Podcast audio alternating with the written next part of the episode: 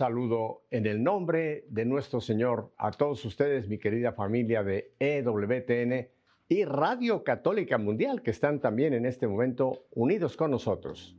Sin más preámbulos, nos vamos a la ciudad de Phoenix, Arizona, donde tengo a alguien que casi no necesito presentar porque él es parte de nosotros de EWTN, pero de todas formas le voy a hacer la presentación. Tengo conmigo a Julio César Inclán. Julio, Gracias por estar con nosotros aquí en Nuestra Fe en Vivo.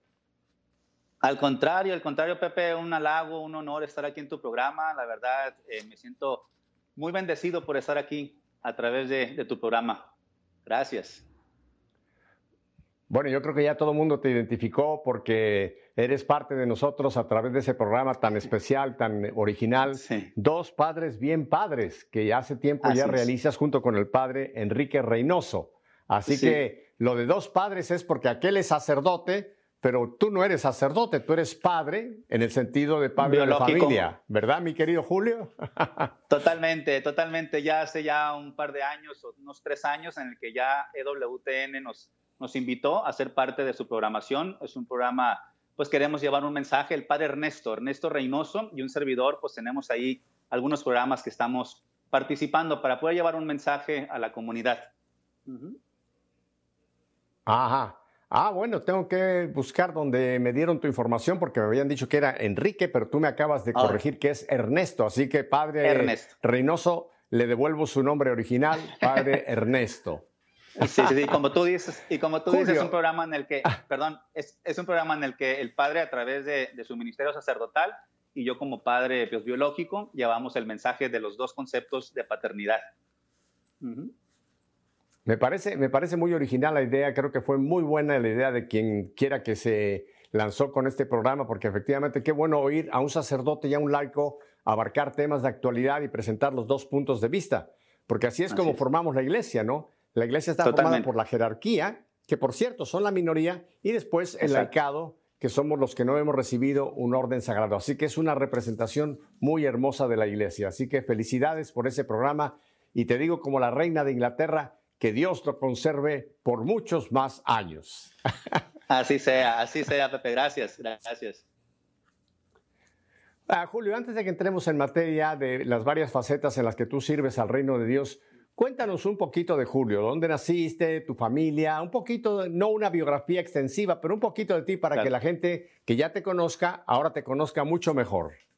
Claro que sí, claro que sí, Pepe. Pues yo nací en, México, en el estado de Sinaloa, pero ya muy, muy pequeño, creo que eran entre dos y tres años. Nos fuimos a vivir en la mayor parte de nuestra vida fue en Sonora, en el estado de Sonora, norte de, México, casi, casi pues en la frontera, como quien dice, de, de, Estados Unidos. Y ahí pasé lo que es parte de mi niñez, de mi adolescencia, de mi juventud, hasta llegar lo que es a la universidad donde conocí a mi esposa y nos casamos, gracias a Dios. Así es, ahí en, Oye, muy rápido. Ya me llegaste desde que naciste hasta que te casaste en minuto y medio. Déjame echar atrás la máquina del tiempo. Eh, cuéntame un poco de tu familia. ¿Cuántos son ustedes? ¿Cuántos hermanos? Papá, mamá, en fin, háblame un poquito del ambiente familiar en el que tú naces y te empiezas a, desarrollar, Julio César. Claro, sí, de muy pequeño eh, vivimos en, en, Hermosillo, en cierta manera, Nogales, Sonora, la frontera y luego Hermosillo.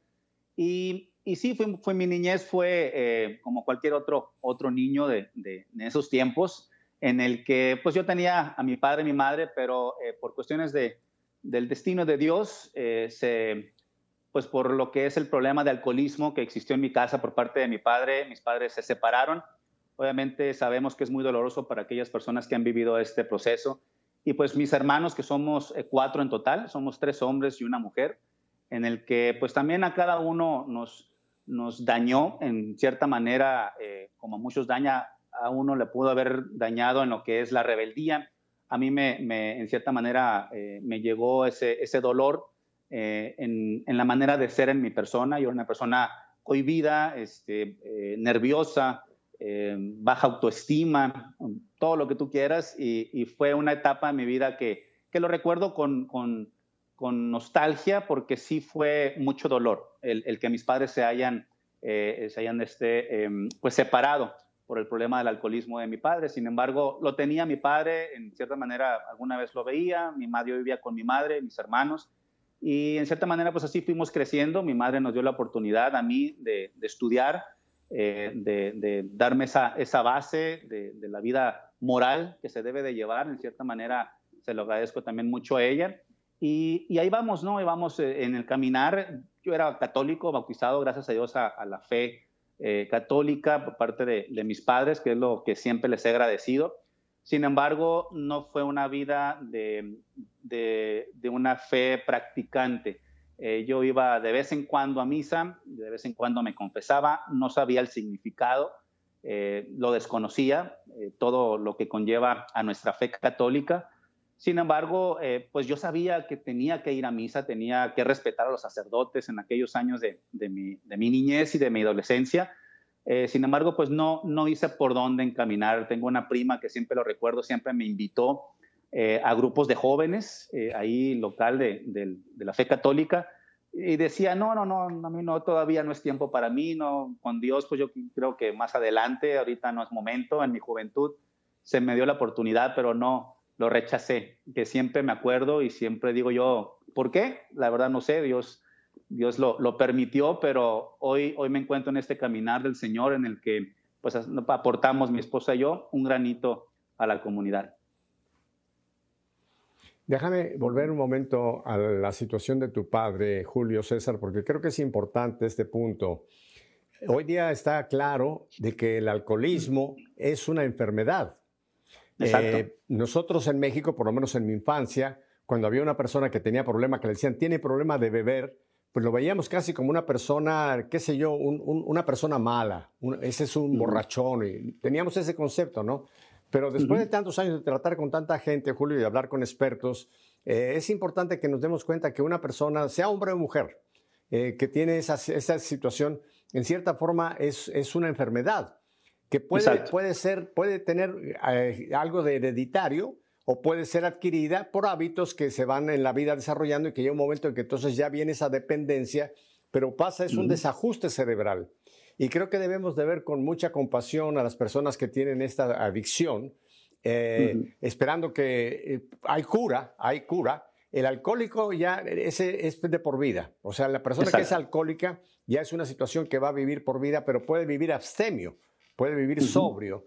Y hay tratamientos, hay metodología, hay grupos como Alcohólicos Anónimos que tienen una gran experiencia, pero creo que tenemos que quitarnos un poco el estigma, y no lo digo por tu papá, lo digo en general, de ver a una persona alcohólica como un perdido. No, no, es una persona que necesita ayuda. Y ojalá, no, no tengo eh, idea, pero ojalá tu papá en algún momento haya recibido ayuda.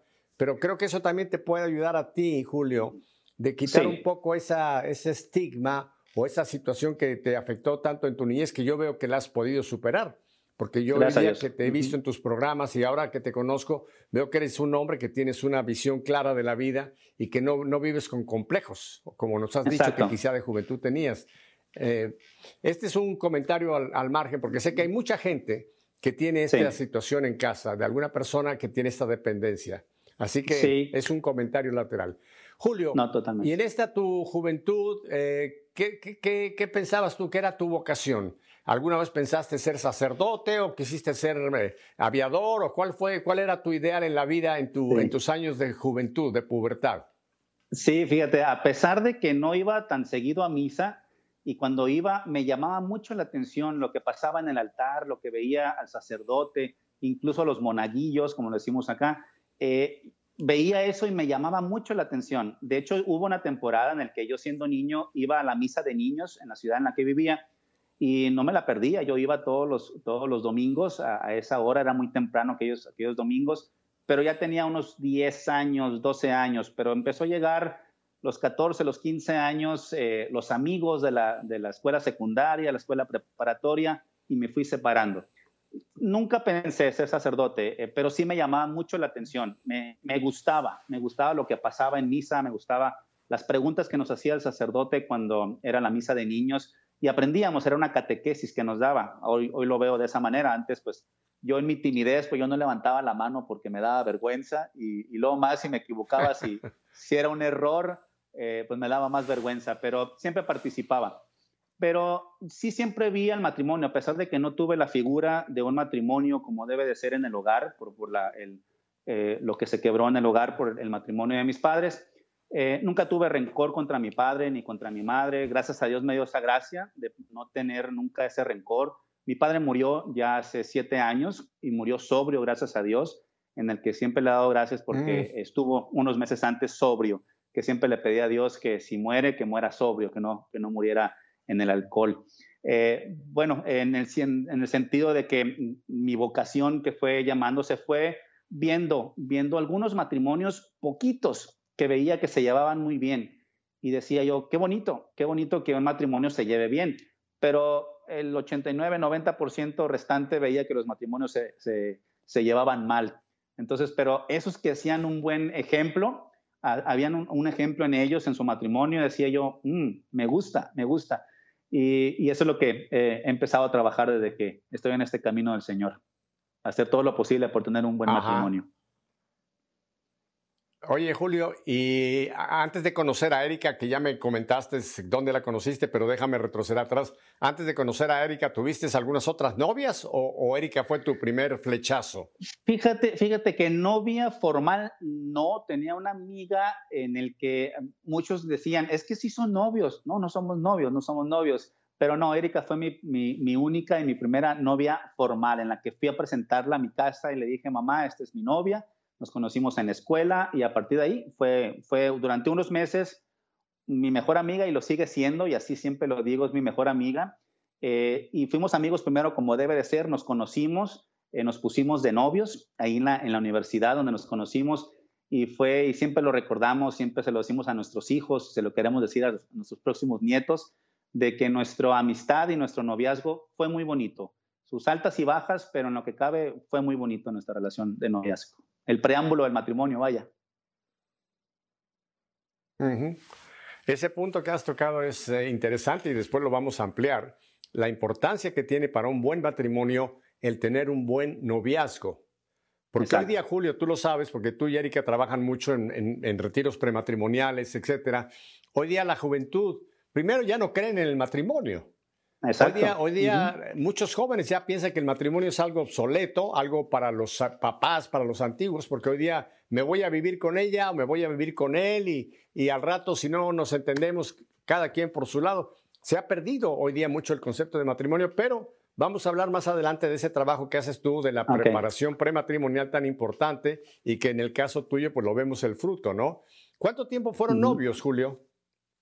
Fuimos alrededor de cinco meses, de cinco meses de, ah, novios. perdón, perdón, perdón, de, amigos. Después nos pusimos de novios en diciembre y fueron eh, casi tres años de noviazgo, perdón. Mira, me has dado, yo en muchas otras instancias lo comento, esas son las tres etapas, qué lindo que la mencionaste. Primero pueden ser amigos.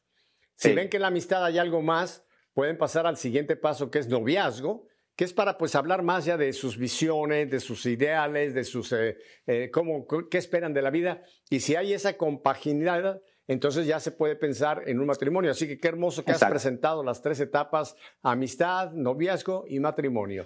¿Y dónde se casaron, Julio?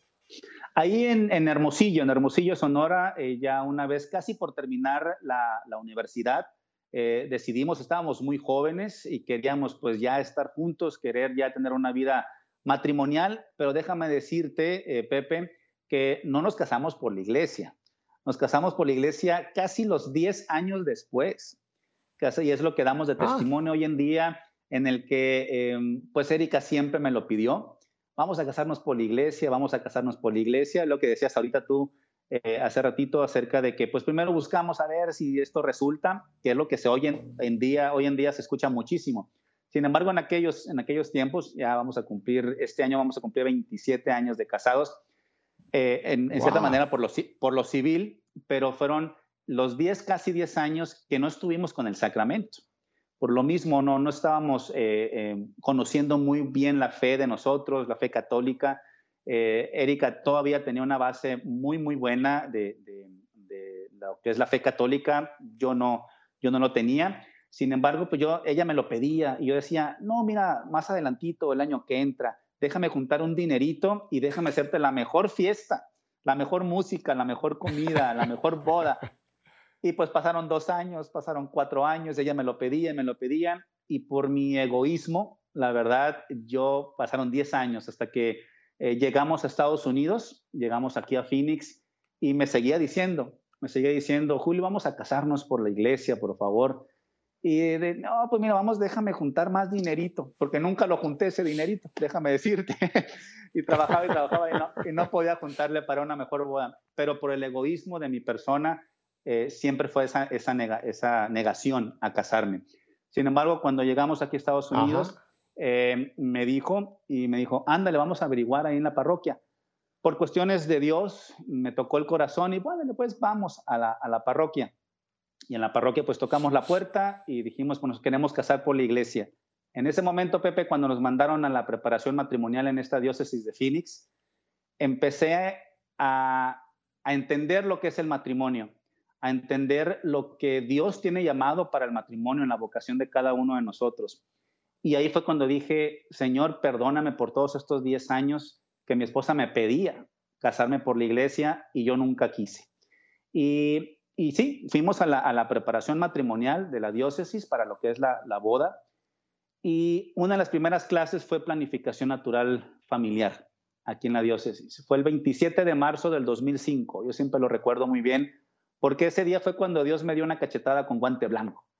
Me dijo, despierta, despierta, mira lo que te estoy diciendo acerca de la fisionomía del ser humano, del hombre, de la mujer, de qué es lo que hacen a través de la teología del cuerpo los cuerpos que representan una imagen de Dios también con las dos personas en el matrimonio. La persona que estaba enfrente, dando la, instructor, que es una de nuestras mejores amigas hoy en día, la instructora de planificación familiar natural, yo escuché algo que me llegó mucho al corazón y de ahí, créame, eh, Pepe, que empecé a ver el sentido de mi vida en cuestión a mi unión con Erika. Lo tenía en una unión civil, pero ahora yo entendía lo que Dios quería a través del sacramento, esa gracia que nos, da a través del sacramento, y que realmente dije yo, ¿cómo es posible que no haya esto eh, escuchado o aprendido o entendido que alguien me lo haya dicho? Y fue algo de la fisonomía del ser humano, del, del hombre, que dije yo, ¿cómo es posible que Dios haga a la perfección al ser humano? Así sea flaquito, gordito, cachetón, pelón, lo que tú quieras, pero Dios hace perfección en el ser humano. Y fue cuando dije yo, Dios me hizo perfecto en, la fisionomía, en todo lo que conlleva al aparato reproductor y todo lo que hablamos de la planificación natural familiar. Y dije yo, wow, esa es la maravilla que Dios quiere cuando el, el hombre y la mujer se unen en matrimonio para la procreación de los hijos, si están llamados a ser padres. Y dije yo, aquí, de aquí soy. Y a partir de ahí empezamos a, a entrar en este camino del Señor. Déjame decirte que, como decía ahorita, por, por mi timidez, por mi baja autoestima, yo tenía principios de tartamudez. Yo, qué esperanzas de, de estar enfrente de la gente, de estar en cámaras de televisión, de la radio, en lo que hoy me desenvuelvo. En mi trabajo hablo con mucha gente, pero en mi niñez, adolescencia, eh, sí, jugaba y me expresaba con mis amigos, pero tenía un principio de tartamudez que a veces se me dificultaba poder hablar.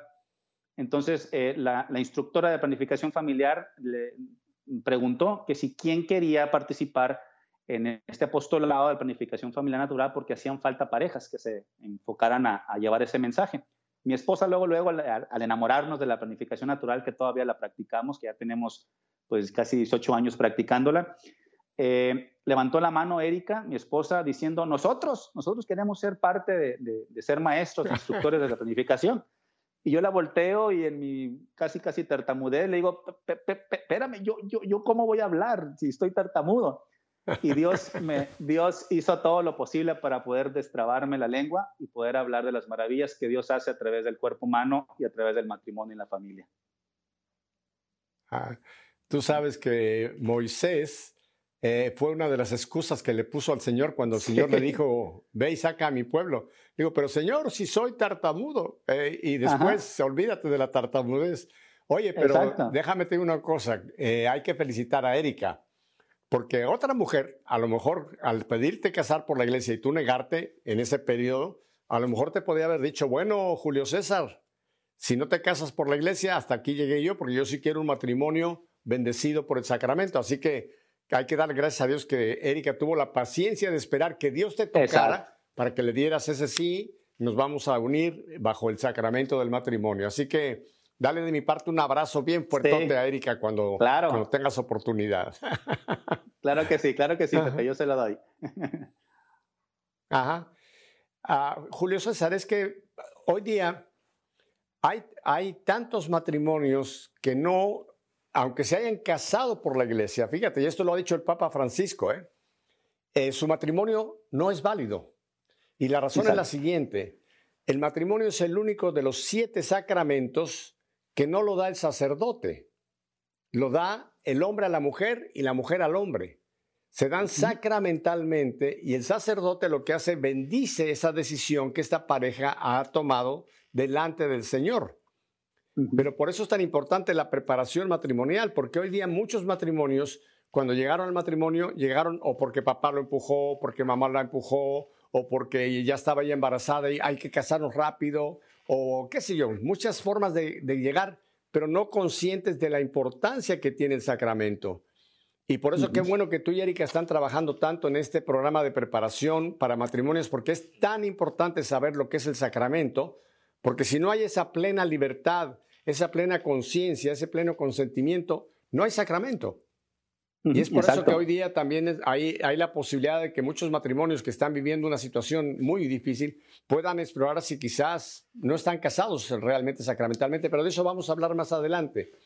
Ahora, antes de que vayamos a unos breves mensajes, Julio, ¿y qué, qué familia ya han procreado? ¿Cuántos hijos? Cuéntanos un poco ahora de la descendencia de Julio César y Erika. Sí, tenemos tres hijos. El mayor ya casado hace ya cumplir a tres años este, este año. Él tiene eh, ya 26 años. Luego está nuestra niña, mi princesita, que tiene 20 años.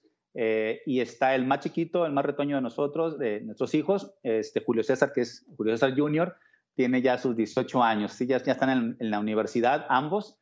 Mi hijo el mayor también eh, terminó la, lo que es la, carrera universitaria, se casó y pues ahí está también llevando un camino en el matrimonio.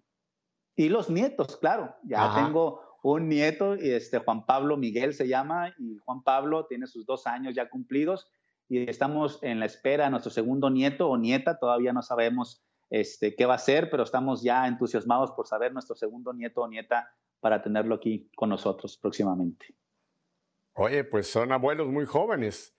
Me imagino que, cada vez que llegan tu, nieto a, la casa, él es el, que controla, él es el que es el, objeto de atención de, abuelo y abuela, ¿verdad? Los nietos, uno quiere mucho a los hijos, Julio, César.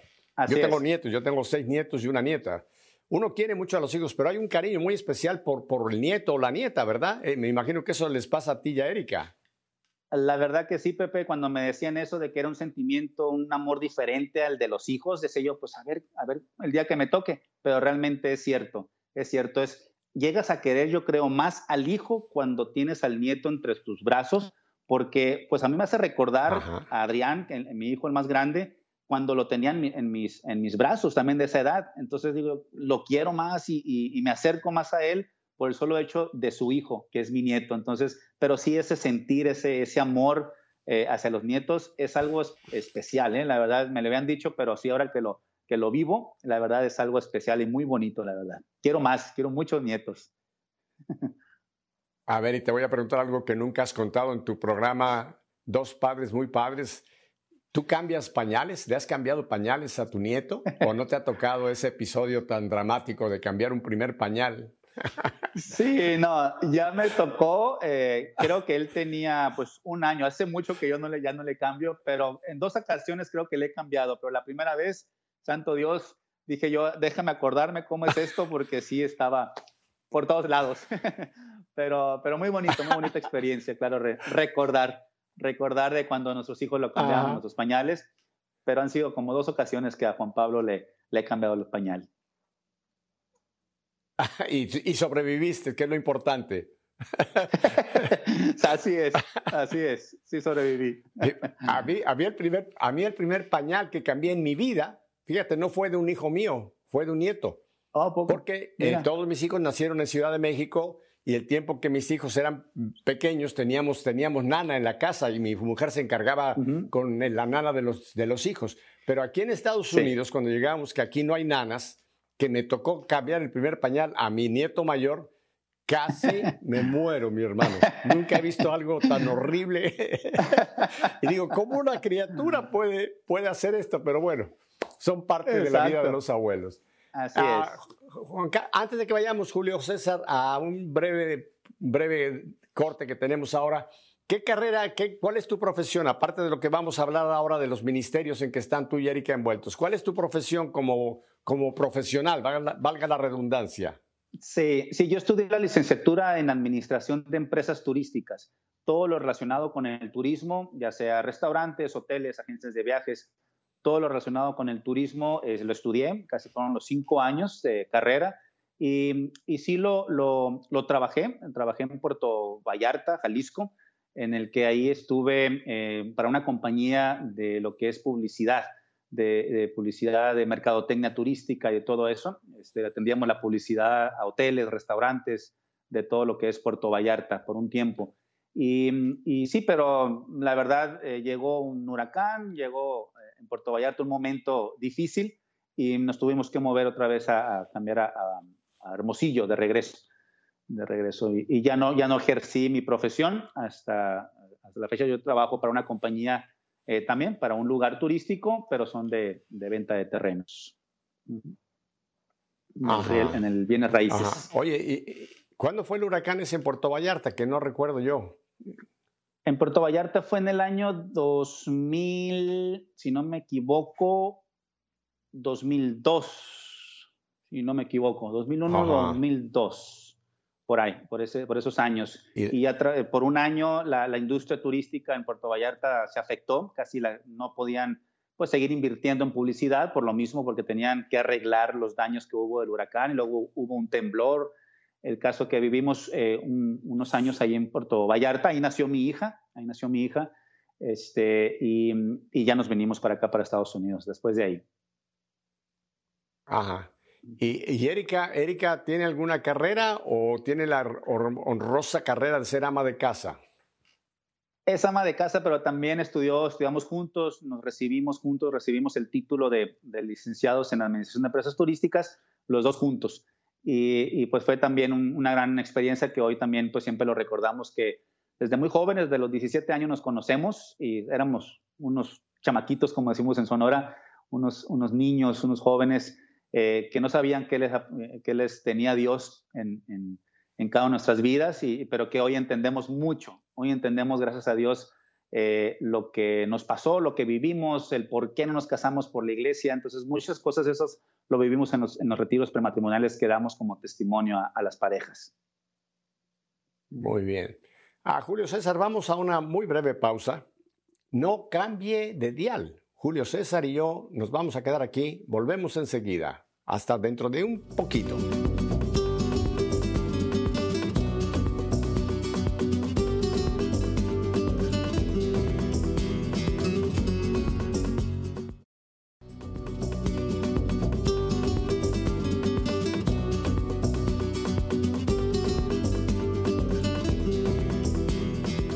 Gracias por permanecer con nosotros, porque aún tenemos mucho que oír de Julio César. Ah, Julio César, tú mencionaste que tú y Erika hace ocho años que practican eh, la planificación familiar siguiendo el método Billings. Hay muchas parejas que han oído de esto, pero nunca han captado eh, qué es y qué beneficios puede traer realmente para un matrimonio, sobre todo a un matrimonio católico que no quiere usar anticonceptivos ni métodos artificiales. Descríbenos, háblanos un poquito de este método Billings y en qué consiste esta planificación familiar, Julio César. Claro que sí, Pepe. Mira, la planificación familiar, como le decía eh, hace unos momentos, a mí me cambió la vida por el, conocerse a uno mismo, más conocer eh, cómo es la mujer, cómo es eh, su, ciclo, cómo nosotros podemos aportar de nuestra vida en la unión de la pareja el caso es que la planificación familiar viene a llegar a ser lo que es un método científico en el que es nada más para conocer cuándo la pareja es fértil, cuándo los dos en conjunto, cuándo hay fertilidad para la procreación, si, están llamados a la paternidad, claro. Y eso hace, hace posible que ganes muchas virtudes. ¿Por qué? Porque te entregas eh, a tu esposa, a tu esposo, de mil maneras. No nada más, muchas veces el matrimonio se refleja que nada más la entrega es en la sexualidad, en el acto conyugal.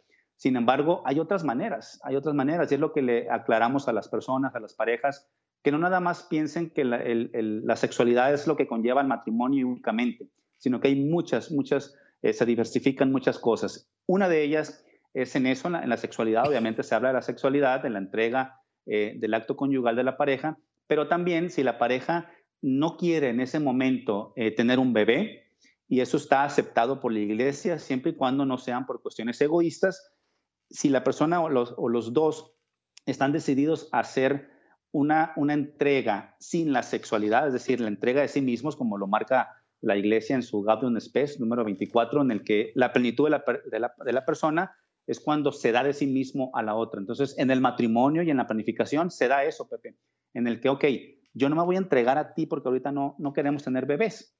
Entonces, durante esos días en el que somos fértiles, nos tenemos que abstener, hay una abstinencia. Y en esa abstinencia es donde ya sea, depende cada mujer, son cinco, ocho o diez días, dependiendo cada mujer, cada mujer es diferente, es la abstinencia.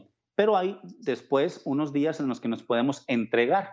Entonces, y en, esa, en ese acto conyugal, que decía San Juan Pablo II, hacemos posible nuestra entrega, sin necesidad de utilizar anticonceptivos que dañan tanto a la mujer que dañan tanto a lo que es su organismo y qué es lo que está pasando hoy en día, que mucha gente los cree inofensivos, esos anticonceptivos. Pero el método, eh, lo que es la planificación familiar a través del método de Billings, es simplemente darnos cuenta como pareja cuándo somos fértiles y cuándo estamos llamados o si queremos tener un bebé, pues ya sabemos la tarea que hay que hacer para poder estar abiertos a la vida. Entonces, lo que es la planificación familiar natural ha ayudado a muchas parejas aquí en la diócesis en las que entienden el significado de esa entrega al esposo o a la esposa que tenemos a un ladito. Me, gusta mucho lo, que planteas en el sentido de que implica una virtud, la virtud de, la, de la continencia. O sea, nosotros somos señores de nuestro cuerpo, no nuestro cuerpo señores de nuestras pasiones, ¿no? Entonces, que las pasiones no nos dominen. Y creo que es muy lindo lo que tú dices, que el hombre sobre todo el hombre, que el hombre siempre es fértil en un sentido, la mujer es la que tiene esos periodos de fertilidad, el hombre tenga ese amor y esa pues control de sí mismo, de abstenerse mientras no es el momento, como tú dices, de que quieran procrear. Ahora tú mencionas que la mujer cuando es fértil varía de mujer a mujer, puede ser un plazo de 5 a 8 días, 9, dependiendo de cada mujer, ¿no? Sí, Entonces, esos son los días en que viene esta abstinencia. Si han decidido que por esta pez no estamos queriendo un bebé, aunque lo querramos quizá en seis meses o X tiempo. Ahí viene la planificación tomando los factores económicos, etcétera, personales, familiares, demás. Sociales. O sea que creo que es muy, muy importante. Y esto, ¿qué beneficio trae para, para digamos, para, para la, la mujer el hecho de sentirse respetada? cuando por común acuerdo el hombre le dice, bueno, pues vamos a, esta, esta ocasión, durante tu periodo fértil, no vamos a tener relaciones. ¿Tú has visto algún efecto eh, mejor en cuanto a la mujer de decir, este hombre sí realmente me ama y entiende cómo es que yo espero, cuándo y es que quiero yo bebés? Ajá, sí, totalmente, tú lo has dicho, Pepe. La mujer se siente más amada, más valorada cuando el hombre eh, y, ah, trabaja en esto, cuando le echa las ganas el varón de decir, ok, mi amor, en estos días no, no vamos a tener una, una, relación íntima. ¿Por qué? Porque no, no, no, no ocupamos ahorita o no, no queremos tener bebés. Lo que queremos es dar a conocer que esa entrega dentro de esa, de esas días de fertilidad es irte a tomar un cafecito, un refresco, ir al cine, sin necesidad de llegar a la, a la relación conyugal, al acto conyugal porque es donde se nos muestra a nosotros como varones que es cuando amamos a nuestras mujeres. Y las estadísticas en, el método ah, de Billings habla, habla de esto, de decir que la mujer se siente más amada y más valorada. Y es cuando la relación crece, porque ya la mujer, ya no, si el hombre trae unas flores, la mujer luego, luego piensa, ah, ya sé lo que quieres. Entonces, allá con la, con la, practicando la planificación familiar natural, ya, ya la mujer sabe que es por el amor que tiene el varón, su esposo, a ella porque realmente en estos días, mira, yo sé, y nosotros lo decimos que es como un ayuno, Pepe. Es decir, durante estos 5, 8, 10 días que vas, vamos a estar eh, fértiles y no queremos tener bebés, bueno, es, es, yo se lo ofrezco a Dios. Esas quizá ganas de estar con mi mujer, yo se lo ofrezco por mi trabajo, por mis hijos, por mis nietos, por la paz en el mundo, etcétera. Tantas cosas que podemos pedir a Dios y que es una manera de poder mostrarle a Dios que nuestra, esa es nuestra hombría, porque el hombre no es el que tiene más mujeres y que puede aguantar este, más el vino, sino que realmente el que ama a su mujer es el que demuestra su hombría, el que realmente acepta lo que vale la mujer, lo que hay que aceptarla en sus, eh, en sus eh, dones, en sus virtudes, pero también en sus defectos. Y ese es el matrimonio y que muchas veces ahorita se, que, se quebranta porque ya los jóvenes, como decías al principio, no se quieren casar porque, ah, ya, ya sacó sus uñas y ya me, me saca la lengua y ya no, ya no quiere nada conmigo y se entristecen y se deprimen y ya se quieren separar. Bueno, pues creo que nos has dado una buena visión de lo que puede ser este método. Y este, tengo entendido que prácticamente en todas las parroquias católicas hay equipos que trabajan en esta área. O sea que si alguna de las parejas que nos está escuchando en este día o viendo por el WTN, pues que averigüe en su parroquia, en su diócesis, porque debe de haber en todas las parroquias, me imagino yo, o por lo menos diócesis, equipos que trabajan en esta línea. ¿Es así, Juan Carlos? De, eh, Julio César, perdón. Julio, sí, así, así es. A través de las diócesis se expande la noticia para que muchas parroquias lleguen a tener parejas que den la información a aquellas personas que quieran practicar la planificación familiar.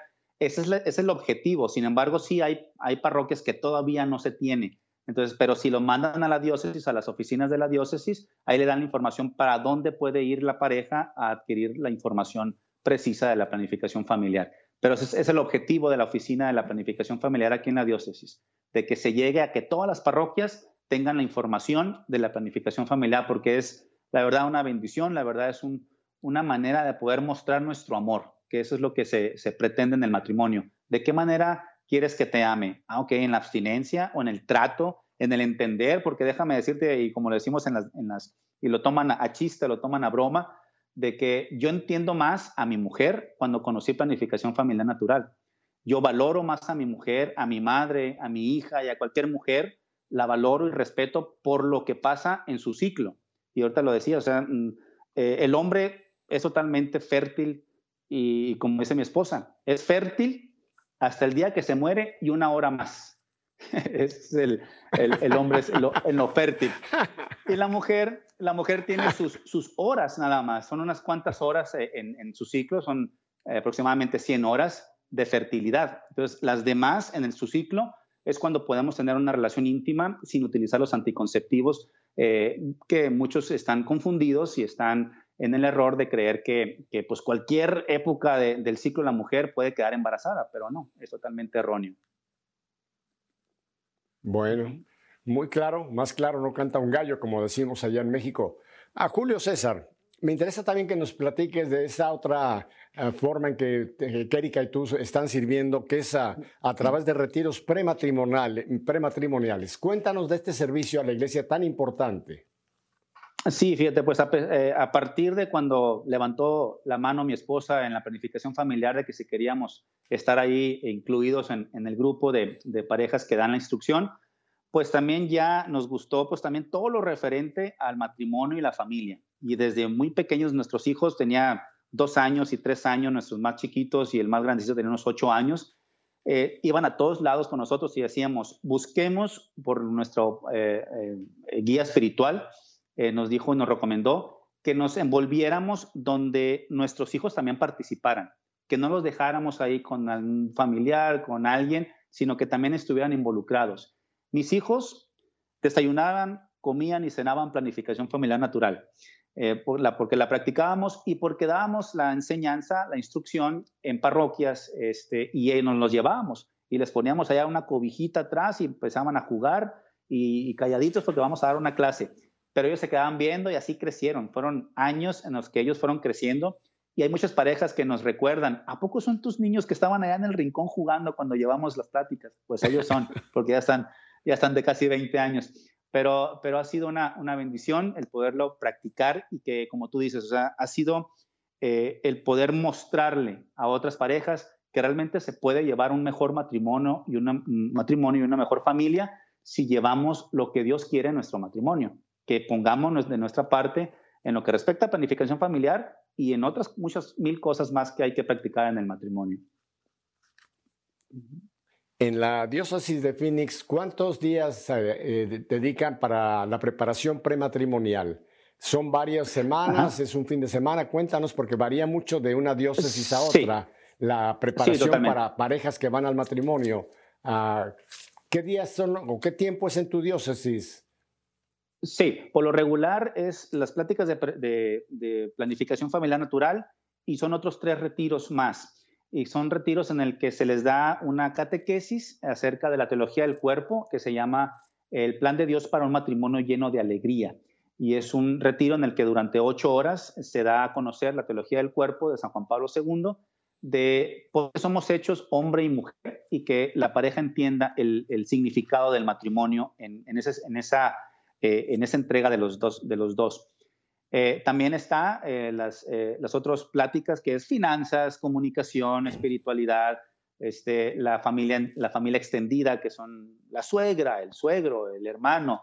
Y hablamos de muchas cosas que la gente dice, ah, yo no sabía eso, o cómo poder llegar a querer más a la suegra, o querer llegar más al cuñado, la cuñada. Y son cosas, son cosas que nos ha gustado mucho expresar y lo expresamos de una manera, todo lo que es el equipo aquí de la diócesis, somos varias, varias parejas que hacemos esto y que depende lo que es la, la temporada, pero en el año creo que son alrededor de unos 10 retiros al año, es casi casi uno al mes, eh, a veces dos al mes de las pláticas prematrimoniales y de planificación, pues también durante lo que es la, la oficina también se tiene relacionado durante el año, eh, el año que se tiene es eh, igual entre 12 a 14 eh, clases de planificación familiar. Por lo regular, en el mes siempre hay una clase. Ah, la, pregunta también iba muy enfocada a, la, a previo a planificación familiar, a lo que es la, la preparación prematrimonial. Te vuelvo a hacer la pregunta porque yo creo que este es nuestro talón de Aquiles, eh, Julio César.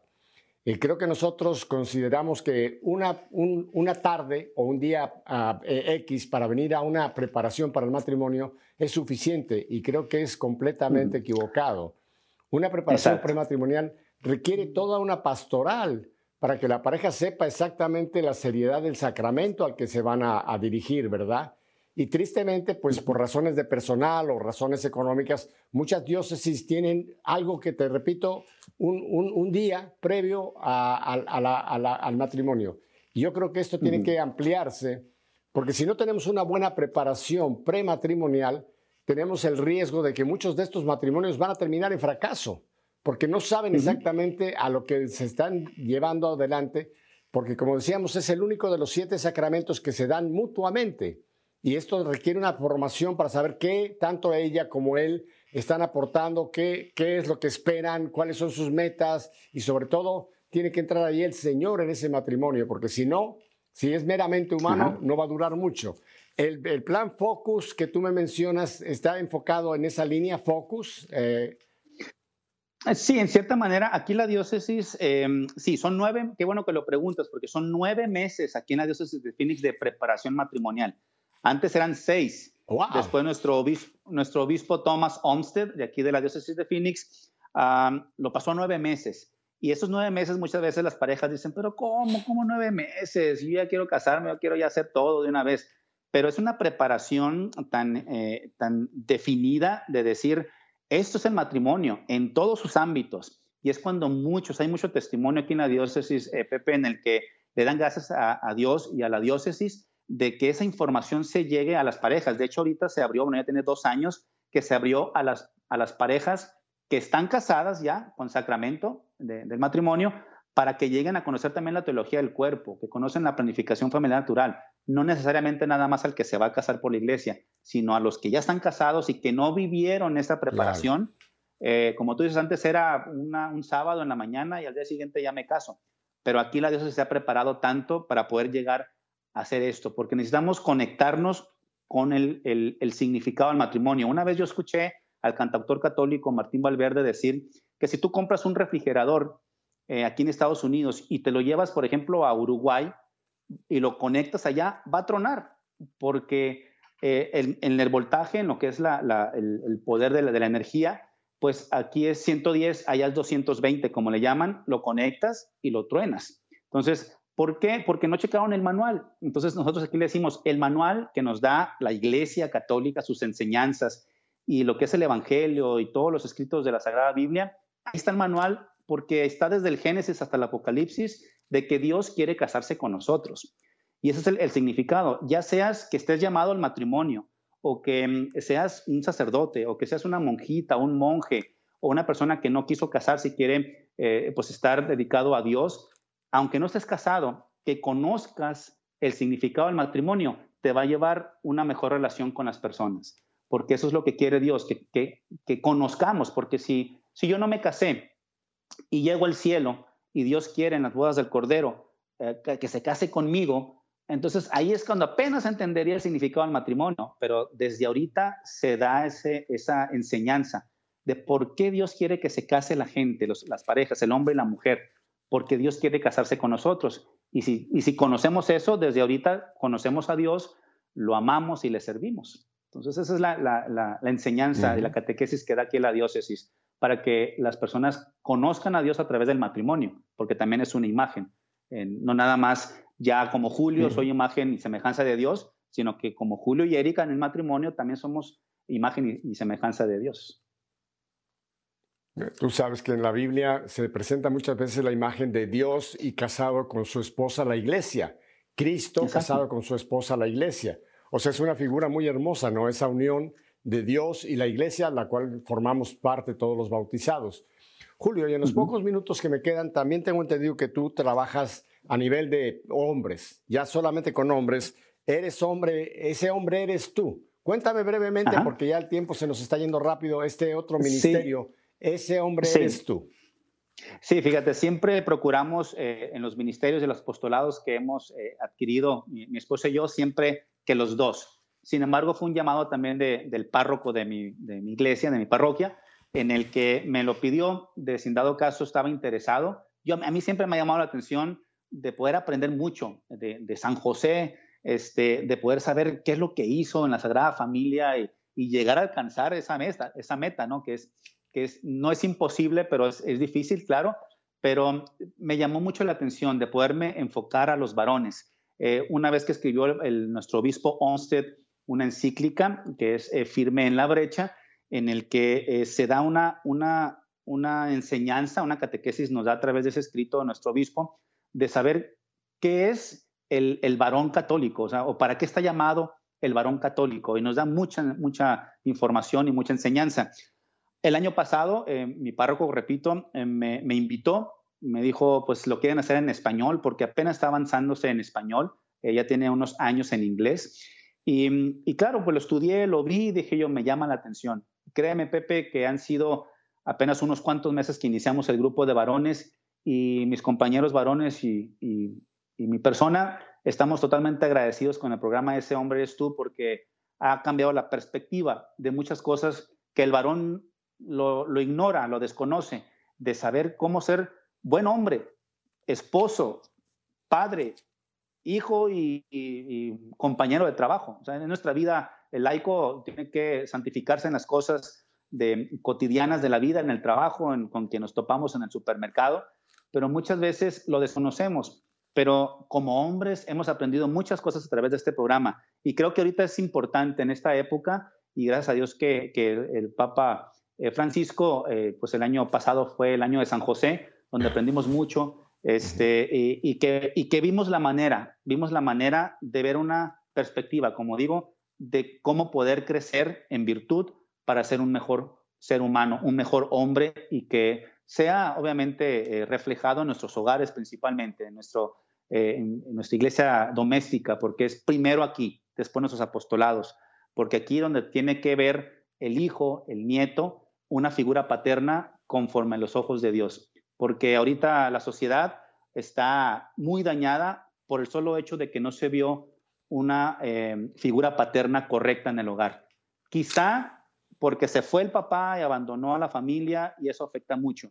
O también porque está el papá en la casa, pero se dedica a trabajar y que llega hasta la noche y tiene un minuto para ver al bebé en la cama ya de dormido. Entonces, esa falta de figura paterna en los hogares está dañando mucho la sociedad. Y es por eso que las cárceles, si tú le preguntas en las cárceles a los varones, ¿por qué fuiste delincuente? ¿Por qué hiciste esto? Porque me faltó mi padre que me corrigiera. Y eso me, ha llegado mucho a mi corazón, a mi mente, de poder hacer todo lo posible en, en, lo que cabe en mis manos y en la gracia de Dios que me pueda permitir de poder ser un buen padre y un buen esposo. Bueno, Julio César, pues nos has dado una visión de un Julio César que es eh, realmente asombrosa. Esposo, padre, trabajando en planificación familiar, trabajando en preparación de matrimonios, trabajando con los hombres, teniendo tu trabajo secular con el cual provees el pan nuestro de cada día. Y ahí, en el tiempo que te queda libre, también tienes un programa de televisión dos padres bien padres, así que tienes tu tiempo, pero yo creo que todo esto se debe a que tienes bien organizada tu semana, tus días junto con Erika y por eso puedes prestar todos estos servicios a la iglesia eh, con la efectividad que lo están haciendo tanto tú en lo personal como tu matrimonio eh, con Erika. Ah, hemos estado poniendo en pantalla los datos donde la gente te puede contactar. Pero yo te pediría, si puedes, Julio César, darnos ahora para la gente de radio, dónde la gente te puede contactar si tiene alguna pregunta o algún comentario que quieren hacerte. Claro que sí, tenemos nuestras redes sociales como Dos Padres Bien Padres, este programa vanguardista y alegre que queremos dar a conocer el Padre Ernesto y un servidor. Estamos en Facebook como Dos Padres Bien Padres, es el número dos primero, Dos Padres Bien Padres ahí en Facebook. Estamos en Instagram como Bien Padres. espérame, espérame, espérame, Vamos, vamos despacito para que la gente lo apunte. Eh, ah, dos con el número dos, Padres Bien Padres, todo juntito. Así es. Así es. Ajá. Todo junto, en Dos Padres Bien Padres en Facebook. Y en Instagram, nada más es poner bien, Padres. Bien Padres, nada más en Instagram. Y ahí lo, ahí lo encuentra. Y en nuestra página de YouTube, que tenemos ahí algunos videos también, desde que iniciamos con este, eh, con este apostolado, eh, es también bien padres, dos padres bien padres, perdón, dos padres bien padres con letra, ahí sí es con letra. Ajá. Oye, y si hay eh, hermanas, señoras que quieren hacer contacto con Erika, ¿a dónde pueden contactar a Erika? Porque veo que tiene una experiencia enorme también para las mujeres. Sí, Sí, fíjate, eh, ahora ya tenemos dos años que también estudiamos lo que es la dirección espiritual y tenemos personas que, se acercan con nosotros para la dirección espiritual a través de, lo que aprendimos y nos pueden encontrar ahí en, en, Instagram como clesis.tú y yo. Clesis.tú y yo, ahí nos pueden encontrar para eh, cualquier información. Ahí tratamos de poner videos o mensajes relacionados con el matrimonio y la familia. Estamos ya, sí, Erika y yo, a veces ponemos ahí cuando salimos a tomarnos un cafecito, a comer o a desayunar, un video y, llevamos, llevamos un mensaje de, algo que tenga que ser relacionado con, con el amor en el matrimonio y la familia. Ahí en Clesis. Clesis significa vocación y esa es nuestra vocación, el matrimonio y queremos darle a conocer. El matrimonio, Pepe, déjame decirte nada más ya por último, como decimos a todas las parejas, es muy bonito, es muy hermoso, pero tiene muchos retos y hay que trabajar en ellos. Y, hay que saber que desde que uno se casa por la iglesia, ya ahí sí, hasta que la muerte nos separe. Ahí sí ya no se puede romper nada porque es un sacramento que hasta que la muerte nos separe. Ya como le digo a mi esposa, en el cielo ni te conozco, yo aquí en la tierra te conozco. no, no, no. Eso lo vamos a ver cuando lleguemos al cielo. bueno, no, no, César, te doy muchísimas gracias. No te digo adiós porque la gente te va a seguir viendo en dos padres bien padres, así que me encantó tenerte y espero en un futuro tenerte a ti y a Erika, a los dos juntos. Así que ya haremos contacto contigo. Y a ustedes, mi familia, si Dios nos concede una semana más de vida, volveremos la siguiente semana para seguir haciendo esto, que nuestra fe sea una fe en vivo. Hasta la próxima semana. Bendiciones.